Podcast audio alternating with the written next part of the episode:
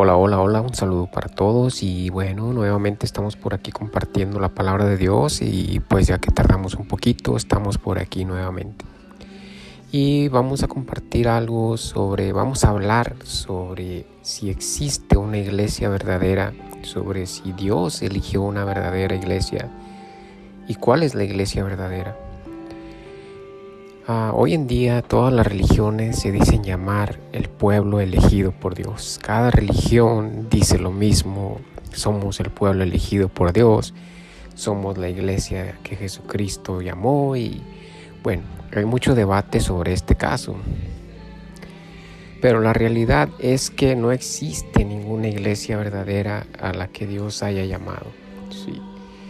Hay muchas confusiones en los versículos bíblicos, los cuales acomodan a su manera y creo yo que debemos saber conocer la verdad para que podamos seguir la verdad. Sí. Muchas personas se enfocan en su religión y no en la verdad. Sí. Porque una cosa es ir a tu religión, conocer las cosas y enfocarte en tu religión porque hay muchísimas cosas que tu religión te enseña. Una de ellas es no escuches música de otra religión, no escuches otras personas de otra religión. Eso no está bien. Eso es algo completamente falso que no se debe hacer.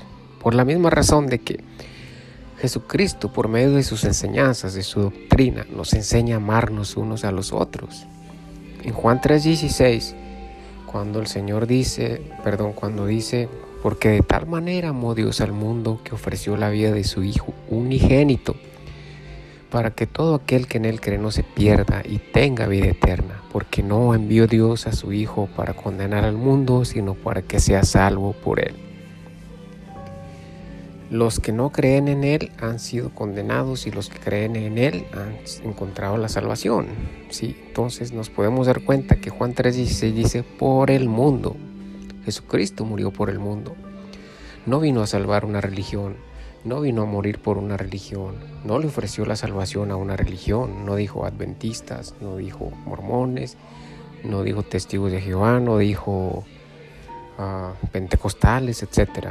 Sí, las enseñanzas de Jesús nos muestran claramente que debimos vivir todos de amor, de amarnos unos a los otros, como Él nos mostró amor a todos.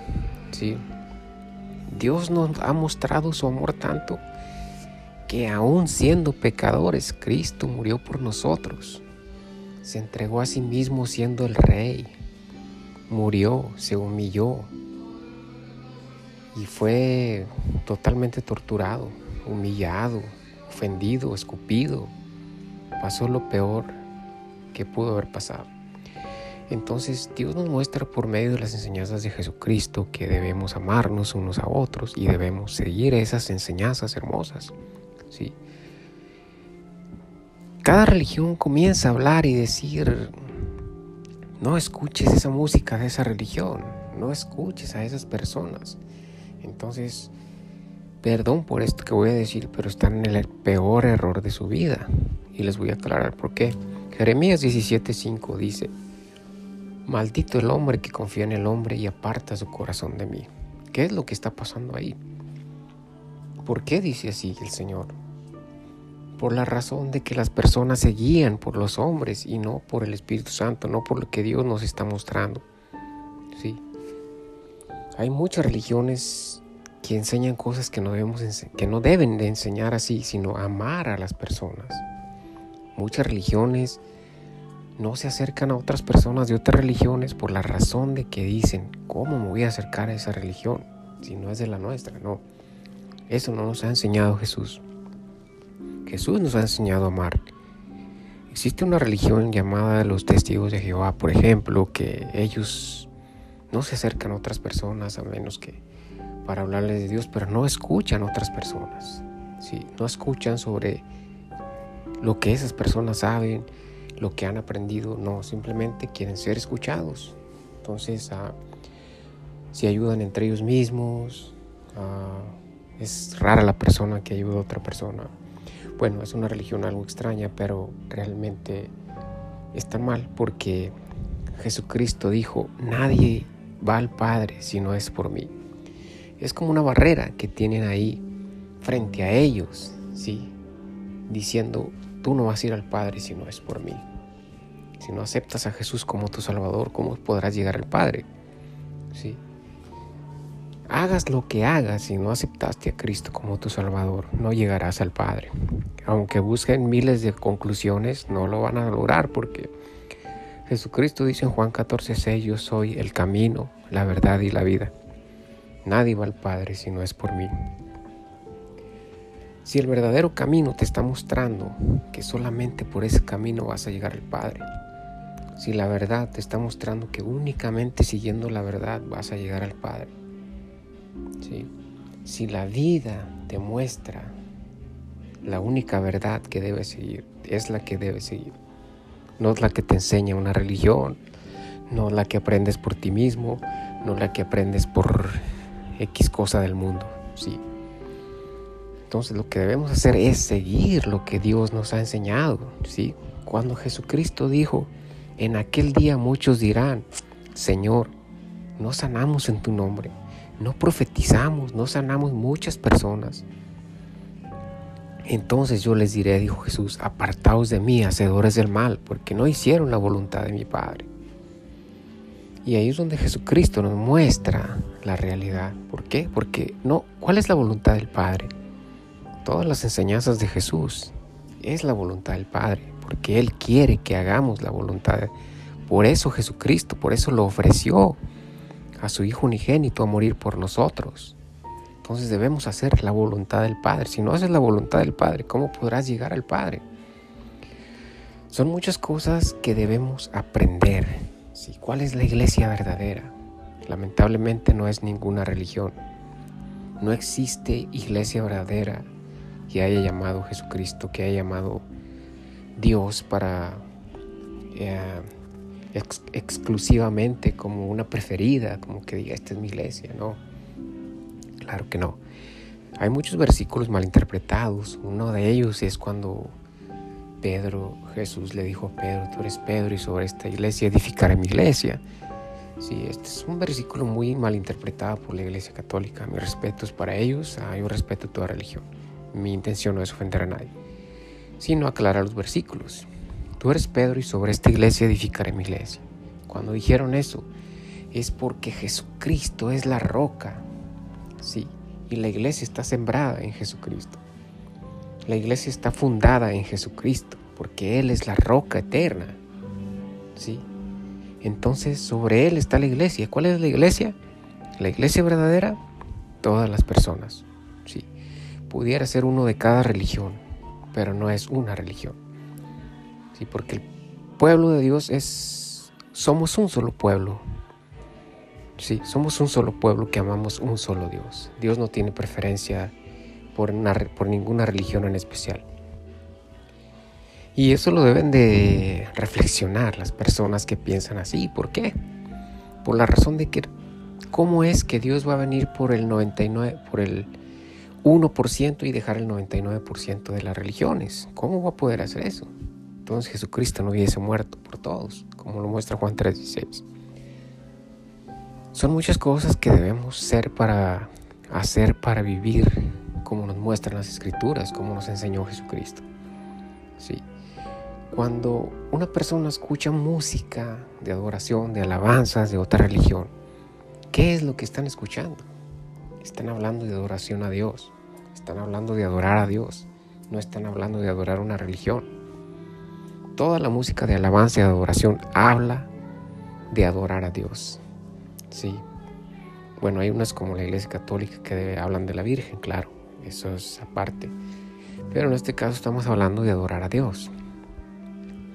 Entonces, no es mal escuchar música de otra religión. ¿Por qué? Porque estamos adorando, alabando a Dios, al único Dios que todos adoramos. Entonces no debe haber diferencia, Jesucristo lo dice por medio de sus enseñanzas. Vosotros que estáis en Cristo Jesús, no hagáis diferencia entre vosotros. ¿sí?